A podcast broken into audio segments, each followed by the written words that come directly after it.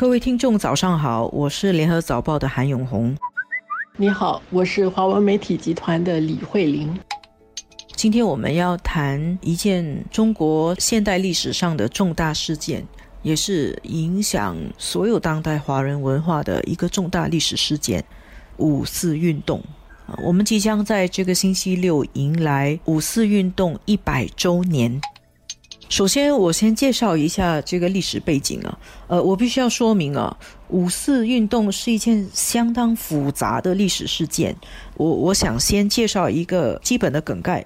我觉得要说清楚，就是五四运动其实它有一个狭义的定义跟一个广义的定义啊。狭义的定义就是。一百年前，一九一九年五月四日这一天，北京大学还有十多所高等院校的三千多名学生在天安门示威游行。一次大战结束以后，战胜国在法国巴黎召开一个和平会议。中国作为战胜国的一员，他去参加这个巴黎会议，是希望把德国以前在中国山东占有的特权拿回来。可是没想到，那些战胜国他们不准备让中国拿回原来属于中国在山东的一些权益，他们要把这些转让给日本。然后消息传到了中国以后，中国的学生就非常愤怒，所以就导致了北京大学学生他们在一九一九年五月四日的那天在天安门广场集会游行。这件事情就是历史上著名的五四运动。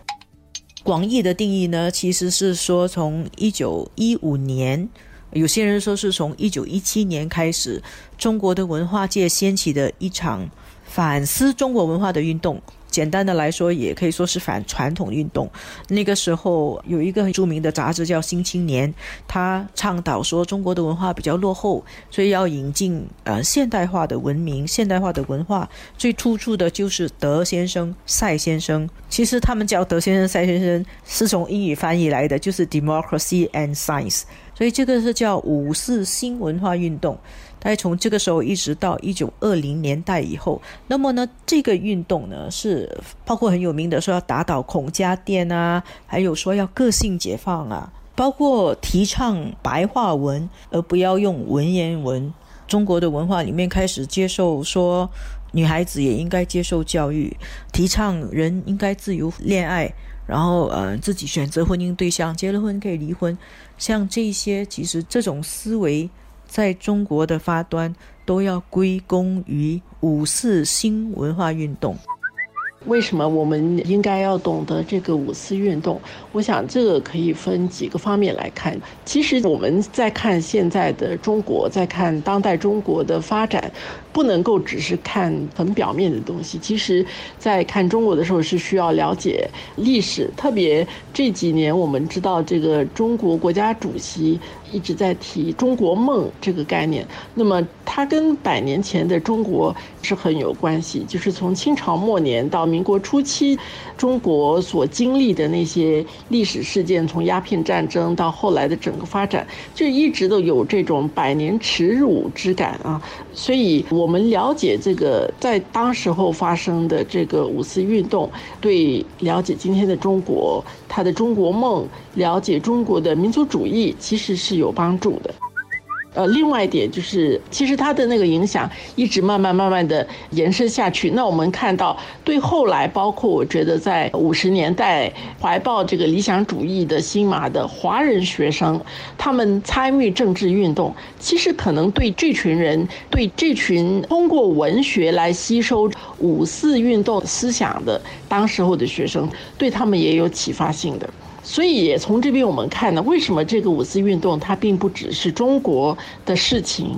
永红说到这个广义和狭义的五四运动，它跟新文化运动呢是结合在一起的。那它是现在文学的起点，从文言文到后来的白话文。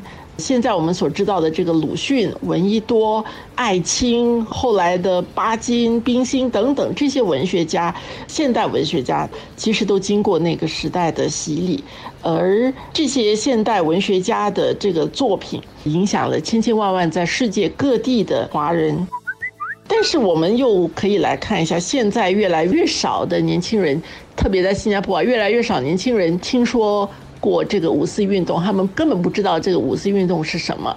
其实它也反映了这个文化纽带的这个关系在慢慢的这个消减当中。